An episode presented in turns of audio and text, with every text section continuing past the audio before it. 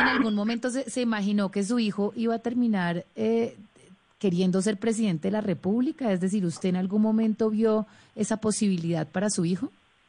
No, señora, yo no me imaginé nunca de que Rodolfo se metiera en política, porque yo leí estudio fue para ingeniero, no para político. Doña Cecilia, siguiendo con su hijo, cuéntenos cómo es el temperamento del doctor Rodolfo Hernández, porque por momentos se ve que es bastante de carácter muy fuerte. ¿Cómo es el temperamento del doctor Rodolfo Hernández? Pues el temperamento, ah, según como lo traten, él contesta. O sea, es una persona... Tiene más bien el temperamento mío, más que todo. Pero doña Cecilia, usted es una, una persona de carácter fuerte, ¿no? Sí, señor.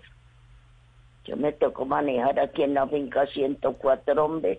Tenía que uno amarrarse las aguas en el puesto y si no, no hacían nada. ¿Sí? ¿Y, ¿Y cómo los trataba usted a sus trabajadores? Pues bien, yo los quiero mucho, es como a las cigarreras.